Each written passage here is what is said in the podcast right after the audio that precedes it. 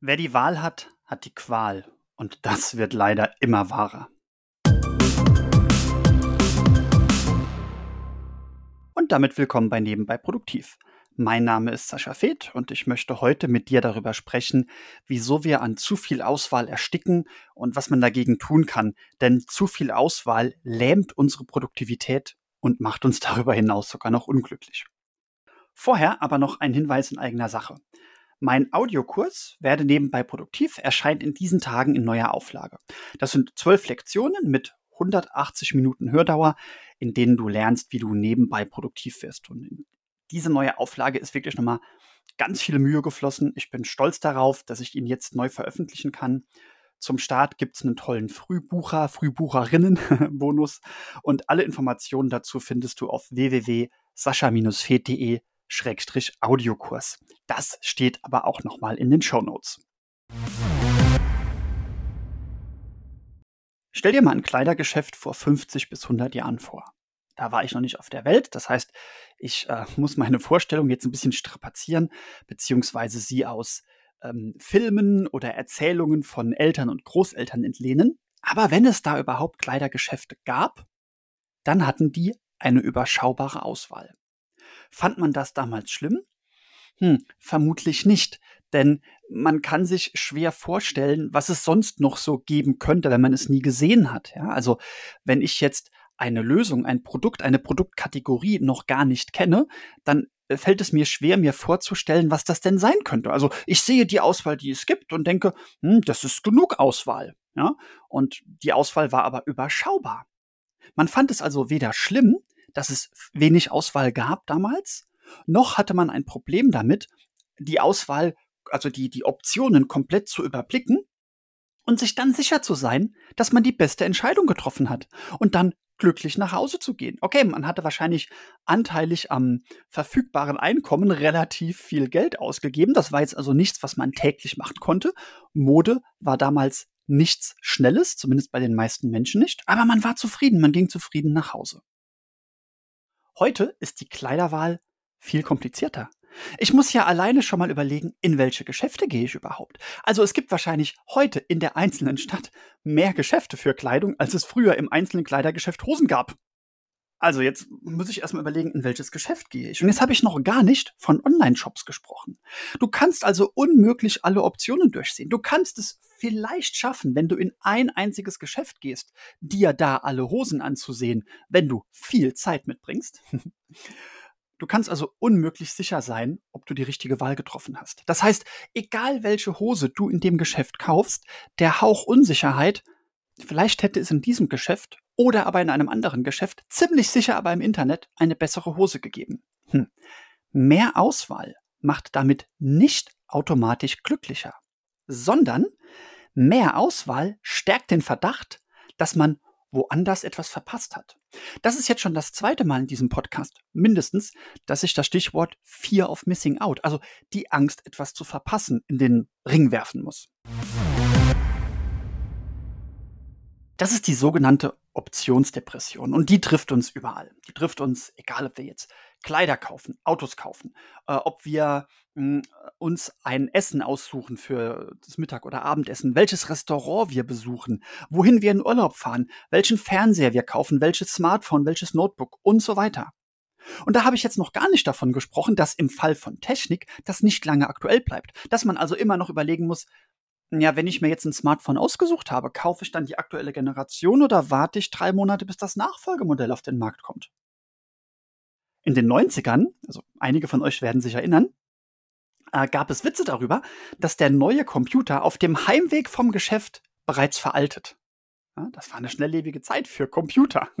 eine konsummäßig langsame Zeit mit einer schnellen Entwicklung. Da war die Sorge wirklich riesengroß, und man hat immer gedacht, oh, soll ich den Computer jetzt kaufen oder ein Viertel oder ein halbes Jahr warten? In jedem Fall versenkt man viel Zeit in die Auswahl der vermeintlich besten Optionen. Vermeintlich, weil ich weiß ja am Ende, dass ich nicht alle Optionen durchgesehen habe. Das heißt, wofür werde ich denn oder womit werde ich denn belohnt dafür, dass ich so viel Zeit investiert habe? Mit einem schlechten Gewissen. Und man ahnt ja, dass diese Optionsdepression zuschlagen wird. Und deshalb zögert man auch noch mit der Entscheidung. Das heißt, wir kommen jetzt sogar noch in die Analysis Paralysis. Oder übersetzt, die Paralyse, ups, habe ich das richtig ausgesprochen? Die Paralyse, also die Lähmung durch Analyse. Dazu greife ich nochmal historisch ein bisschen zurück. Äh, als die ersten Digitalkameras auf den Markt kamen, irgendwann in den 90ern oder Ende 90er, Anfang 2000er, ich habe es jetzt gar nicht genau nachgeschlagen, da weiß ich noch, dass alle Leute diskutiert haben, soll man sich jetzt eine Digitalkamera kaufen und wenn ja, welche? Die waren damals noch relativ teuer, hatten relativ wenige Megapixel. Also das kann man sich heute gar nicht vorstellen, dass man eine Digitalkamera gekauft hat, die teurer war als ein heutiges Mittelklasse-Handy mit einem Zehntel der Megapixel oder so irgendwas. Aber die Leute, die haben dann Prospekte studiert, haben diese neuen Kennzahlen kennengelernt. Niemand hat früher bei normalen Kameras über Megapixel gesprochen oder über Speicher. Auf den Film haben 30 Fotos gepasst und gut war's, ja. Also plötzlich hat man angefangen, sich in neue Kategorien reinzudenken. Ähm, auf was muss ich achten? Was gibt es am Markt? Welche Hersteller sind da? Und, und so weiter und so weiter und so weiter und so weiter. Da gab's auch diese Optionsdepression. Man hat geahnt, dass man die Kamera, also dass man mit der Auswahl nicht zufrieden sein wird. Selbst wenn man aus den heutigen fünf am Markt befindlichen Digitalkameras die beste ausgewählt hat, nächste Woche kommt vielleicht eine viel geilere. Und spätestens dann denke ich, ich habe eine schlechte Entscheidung getroffen. Und das hat viele Menschen gelähmt. Und wie viele Fotos hätte man in der Zeit dieser Lähmung eigentlich schießen können? Und nochmal, wir haben jetzt noch überhaupt nicht davon gesprochen, dass es Zeit kostet, diese Auswahl zu treffen. Wir haben nur davon getroffen, äh, gesprochen, dass man sich mit der Auswahl schlecht fühlt, egal wie viel Zeit man heute da reingesteckt hat. Also wie geht das besser? Hier kommen drei Gedanken für einen Ausweg.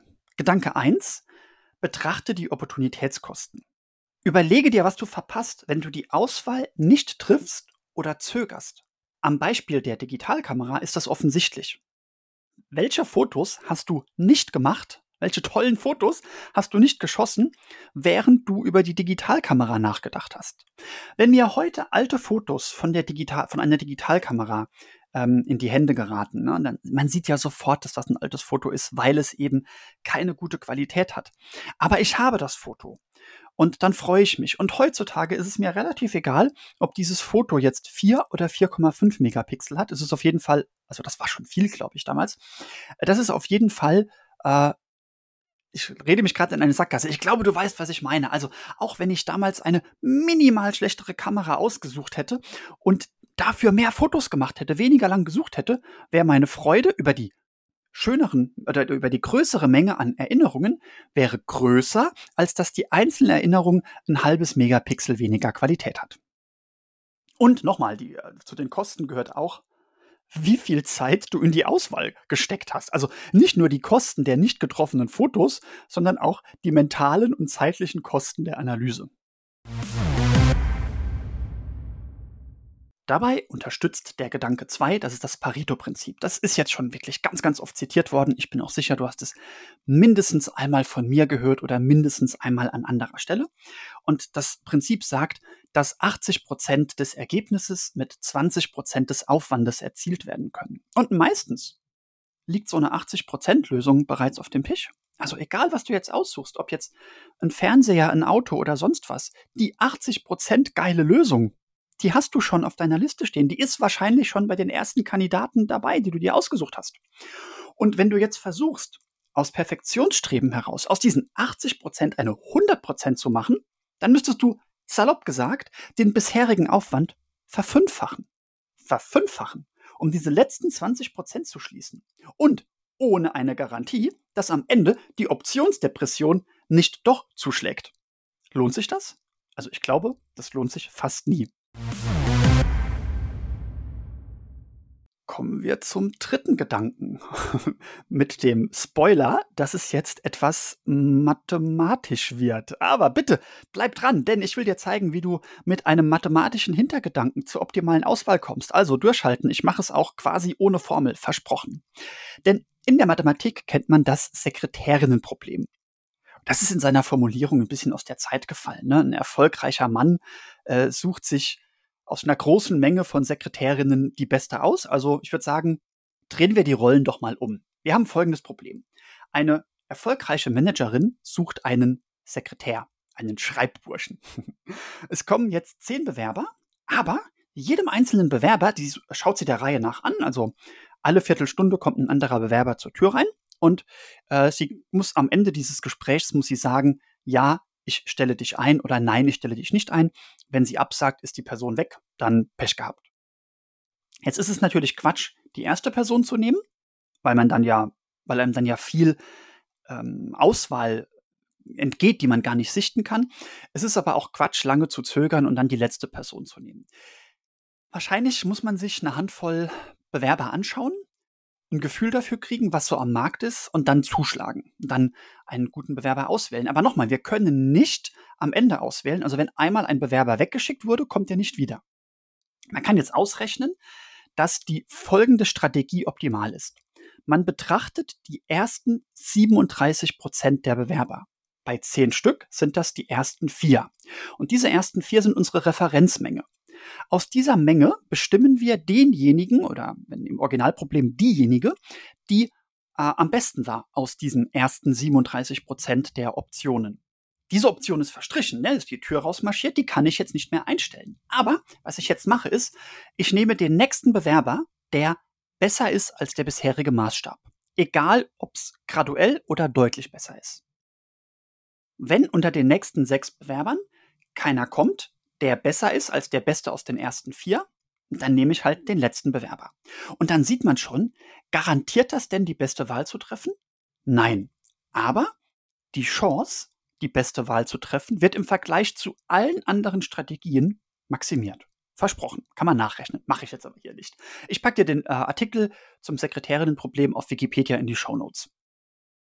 Leider sind jetzt die meisten realen Auswahlprozesse komplizierter, als ich es eben geschildert habe.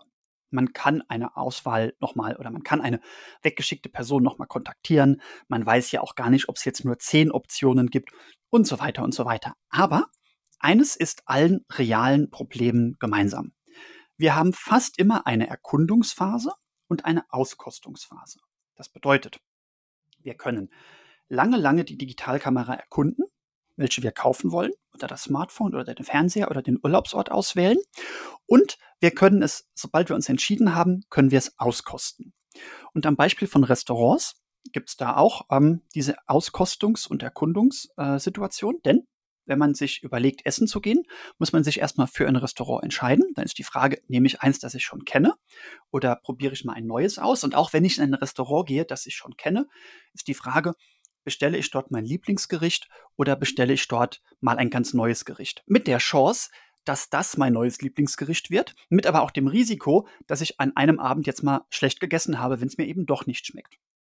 Und auch dieses Problem, ja, ist äh, von deiner Situation abhängig. Nur erkunden macht Sinn, wenn du eh wenige Tage nur irgendwo bist. Dann probierst du alles einmal aus. Wenn du dich länger irgendwo aufhältst, zum Beispiel da, wo du wohnst, dann wirst du auch auskosten wollen. Du wirst ja nicht jeden Abend etwas anderes essen wollen und dein neues Lieblingsgericht nie wieder ein zweites Mal. Genauso wenig wirst du niemals nur das erstbeste Gericht, was du jemals gegessen hast, bis ans Ende deines Lebens essen wollen. Also weder nur erkunden noch nur auskosten sind richtig. In der einen Situation, wo du kurz irgendwo bist, lohnt es sich viel zu erkunden. In der Zeit, wo du irgendwo länger bist, ja, dann lohnt es sich viel auszukosten. Also das hängt ein bisschen von deiner Situation ab. Ich schlage dir aber vor, dass du dich von den 37 Prozent inspirieren lässt. Also bei drei bis vier von zehn Gelegenheiten probierst du etwas Neues und bei sechs bis sieben von zehn Gelegenheiten kostest du das Bekannte aus. Okay, du siehst, das Problem von zu viel Auswahl geht in die Tiefe. Und da reden wir nicht nur davon, wie viel Zeit wir verschwenden, sondern auch, wie wir uns dabei fühlen, ob wir uns überhaupt gut fühlen können. Wenn man jetzt ein Problem mit so viel Tiefgang mit zwei pauschalen Zahlen erschlägt und sagt, hör doch auf, wenn du 80 Prozent erreicht hast und an sechs bis sieben von zehn Tagen greifst du auf altbewährtes zurück und an drei bis vier Tagen probierst du Neues aus. So eine Strategie ist niemals fehlerfrei. Aber behalte den Gedanken trotzdem mal im Hinterkopf, damit dich künftig Analysen nicht mehr unnötig lähmen. Ja, abschließend noch einmal. Der Audiokurs startet neu. Ähm, tolles Angebot auf www.sascha-fed.de-audiokurs. Schaust dir an. Und bis wir uns das nächste Mal hören, wünsche ich dir wie immer ein paar stressfreie Tage.